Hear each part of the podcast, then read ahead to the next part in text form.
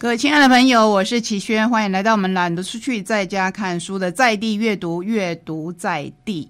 在这里，我们共享一些好书。首先，我们来看看一本非常可爱的书。我会做任何事，你会做任何事吗？这好像是小朋友会说的话，对不对？对，这就是一本绘本，这是大块文化出版。我会做任何事。一个小孩在需要的时刻，有亲爱的大人说 “You can be anything”，让小孩因着相信 “I can be anything” 而产生力量，愿意面对挑战。继续往前走，这是奇妙的恩典。一位优秀的美国作家和一位杰出的台湾画家合力打造出可以尽情想象、自由做梦的美丽空间，让小孩将“我会做任何事”的信念储存在心里，化为成长的勇气。这样美好的事情也是奇妙的恩典。这是由资深儿童文学评论家柯倩华为这一本书所下的注解。这本书有两位作者合作，他们都是世界很知名的作家，一位是纽伯瑞儿童文学金奖得主。杰瑞史宾纳利跟国际知名画家，这个不必我说了，不是只有我们台湾知名，是国际知名画家吉米的美妙合作。我会做任何事，十周年经典作品化身可爱好玩的硬纸板书。一开始你就会看到一个小孩，这是吉米很喜欢的画风。一个小男孩拿着一顶草帽，躺在草地上。对着天空发想，我长大以后可以做什么呢？前面就来了一只兔子跟他对望。世界上有那么多那么多的工作，哪一项最适合我？折纸飞机的人，抱小狗的人，踩水洼的人，啃苹果的人，滚雪球的人，哄小宝宝的人，拆礼物的人，弹到空中拍手的人，盘腿坐的人。扮野兽的人，把最好的留下来的人，你会看到这个画面很可爱。因为有个小朋友，他把一块蛋糕切好以后，他就走掉了。然后那一块蛋糕上面有一朵玫瑰，那其他有两个小朋友，嗯，就有一点翻白眼的瞪着他，因为怎么会这样子把最好的留下来的人？可是细细的去想，或许从小就想到这样的。当时的做法可能不太对，可是长大了以后，什么叫做把最好的留下来的人？他可能会有其他的做法，可能会有其他的想法，那就不会那么惹人去翻白眼、挥手说再见的人。那么多的工作都很好玩，我想选。我们又看到最后，最后这个小男孩，可是他身边已经有好多伴，就是我们这个中间出现的一些动物啊，都会陪在他身旁。我想要做哪一项呢？我想做每一样。所以小孩有时候你会觉得，与其说他是贪心，不如说他是还有很多梦想的人。我们希望借由这一本书，也让大家来想：对我会做任何事，不管到几岁，你都还是可以学习的。配合这本书，我们来介绍两本桥梁书，一本是小斌所出版的《爱哭鬼国王》。如果有一个国王他很爱哭，怎么办嘞？每个人的个性自有不同，没有高下之分，所以要相互尊重，甚至欣赏。快来看看这一本颠覆你想象的国王故事集吧！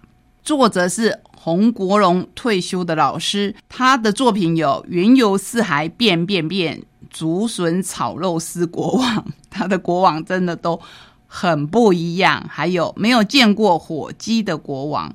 所以呢，这一本《爱哭鬼国王》，你可以看看跟前两个国王有什么不一样。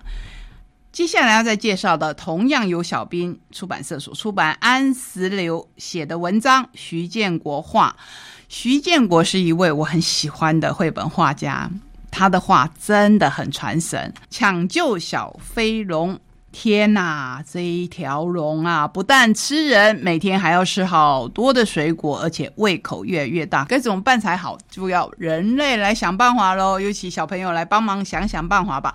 说到吃，我们来介绍陈建福所写的一本时报文化所出版《到老师傅办桌》，这是台北老家族的陈家菜，从吃的。文化里面呢，其实我们可以看到很多很多其他的文化。这是一本充满记忆故事的书写。当你翻开这本书，在阅读文字的间隙里面，其实也是在尝味，就是在品尝味道。愿你跟我一样，阅读以后，近月远来同安乐，是好味道，也是好想念。这是方文山所写的推荐序里面的一句话。这本书是食谱，也是故事，是饮食，更是文化。做一道菜，写一个故事，想念一个人，到老师傅里找老台北的味道。这是首次正式公开老师傅陈月记这一家餐厅几代以来几乎没有变化的菜肴。很多人不知道柴米油盐刨除之事，其实具体而为的显现了中国人独特的文化习性。这也是吃喝了数十年后的我才猛然发觉的平凡中的不平凡，小小的细节中有大大的文章。这是由作者他亲身的体验来。来看看这一本书里边，其实一起说中国，我觉得看到了很多很多我们的台湾菜，很多的台湾菜，可能你现在已经吃不到，或是你平常吃不到，去找找这一些，还有在做这种功夫菜的，不管是食谱或是这样的中破塞吧，我相信它是非常值得留下来的一种。我们经由舌头会留在我们记忆里的味道。跟您介绍的书，我相信是很多人有的疑问，所以干脆出一本书跟你讲清楚。大怪文化所出版杜李威这一位中医师所写的《中医到底行不行》。中医到底行不行啊？中医到底科不科学？在这本书里面会破除你对中医的迷思和怀疑，建构正确的医疗保健观念。中医可以治疗感冒、肺炎等急症吗？什么叫做子宫寒？有人会说啊，你是冷得，子宫是冷得，比较难怀孕等等。到底有没有科学的根据？孕产妇能不能吃冰、吃中药会影响胎儿吗？针对一般大众的疑难杂症，作者根据职业多年的经验，妙用诙谐的比喻，以科学的思维来阐述中医的原理，带你重新认识博大精深的老祖宗智慧。观念正确胜过一切偏方补品。当然，在里面它有列出一些药方，我还是很希望你可以问过你平常的中医师，再来看看适不适合你。从辨证论治到中西医整合，翻转中医不科学的印象的三十六则临床医案。不过这里面呢，我自己看了，我最喜欢的一篇叫做“医不叩问”，就是说如果果当病人没有直接去问医生的时候，他说他现在都不会主动太鸡婆的去提供很多观念，因为发现大家知道你是医生以后，总是会跟你闲聊两句。那我觉得医生是一个非常特殊的行业啦，普通人比如说知道我的行业，他们可能不会问我说要怎么写作，要怎么翻译，顶多问我说要怎么学英文。可是如果碰到医生，我们好像总是啊，不管是自己，或是我们的朋友，或是我们的家人，有某某的病，是不是医生？你有什么建议啊？等等。他说他以前也都会很热心的提供一些建议，可是后来发现，这些人会跟他说：“哎呀，你上次的提议好像很好哦，可是我没有时间去做，或是我们时我没有时间去抓药方。”我没有时间去你的诊所看等等，或许我们也可以说是身心 and 猪，然后每一个人跟所谓身心就是医生，我们跟医生的缘分有时候是。也不是很悬呐，就是人与人之间是真的有缘分的存在，至少我是这样认为的。那如果缘分还不够的话，或是根本没有这个缘分的话，或许你的缘分是在别的地方。可是这一本书真的很有参考的价值，至少让你知道中医到底行不行，希望改变你对中医不科学的印象。就算改变不了，可是了解一下也是很好的。接下来，在我们今天的旅程结束之前，要跟您分享两本宝平所出的。关于心理学方面，关于智商方面，这是他们近年来的强项之一。冈田尊司一位日本作者所写的《怪癖心理学》，为什么有些人一再因为裸露癖、偷窥少女的裙底而被抓？为什么明星因为窃盗或吸食非法的药物、毒品被逮捕？为什么母亲会将自己的亲生骨肉虐待致死？所有的怪癖都是内心。欲望的投射，这些里面有没有会触动你的心情？然后你会想到一些人呢？完美主义。控制欲、洁癖、强迫症、囤物癖、铺路狂，有些怪癖能够让一个人走上成功的道路，可是也有可能反而成为伤害自己的利器。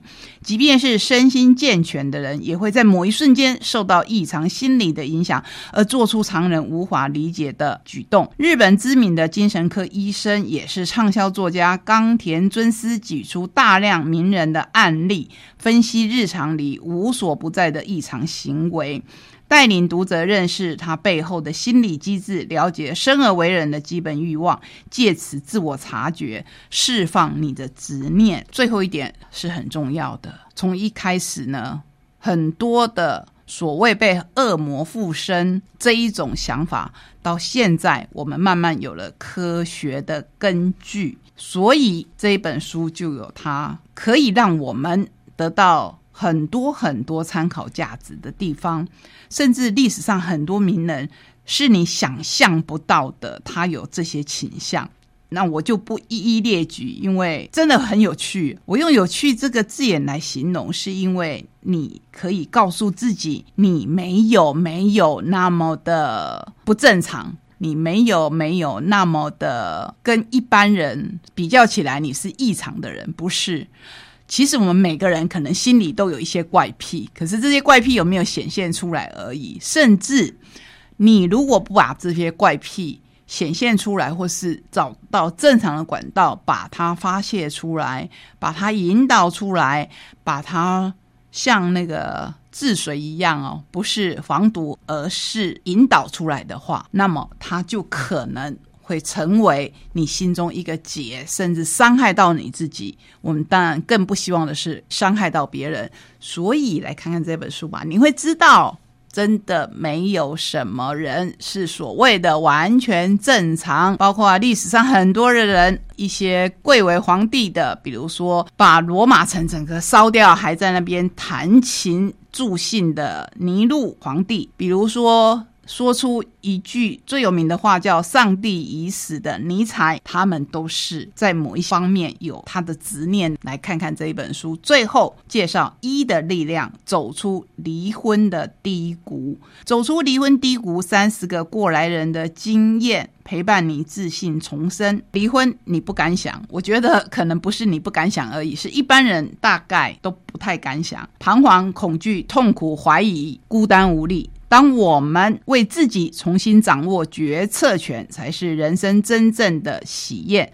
这是一本由单亲爸爸所写第一本集合离婚过来人的经验实用相伴之书。刘威林又称 Mr. 六。网络趋势观察家，国内第一代的网红，美国斯坦福大学双硕士，旅居戏谷加拿大十三年，著作包括八个库博士 at 斯坦福，抢先布局十年后等等很多本书。这本书最早是因为他自己的经验，他必须结束婚姻，就参加就是咨询的，然后听到一些故事，他慢慢把这些故事整理出来，让我们知道说离婚。其实也可以跟你想要结婚的时候，我不敢说一样的快乐，可是至少离婚以后，你经过了一段时间找回自主权，还有跟你的新成员，这个新成员可能有，也可能没有。我所谓的新成员。